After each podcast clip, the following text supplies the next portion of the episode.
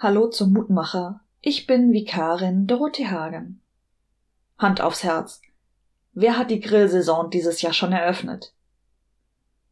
Oder sollte ich fragen, wer hat die Grillsaison noch nicht eröffnet?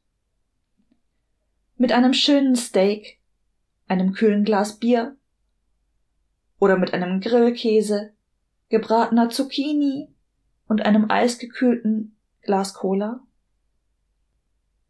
Ich gebe es ja zu, ich gehöre zu der Fraktion der Beilagenesser. Und trotzdem ist das schon einfach toll. Es sich so richtig gut gehen lassen. Mit guter Gesellschaft und bei strahlendem Sonnenschein. Oder ist das jetzt schon Völlerei? Prediger 8 sagt dazu, ich pries die Freude, dass der Mensch nichts Besseres hat unter der Sonne, als zu essen und zu trinken und fröhlich zu sein. Das bleibt ihm bei seinem Mühen sein Leben lang, das Gott ihm gibt unter der Sonne. Gottes Geschenk ist es, wenn wir es uns gut gehen lassen können.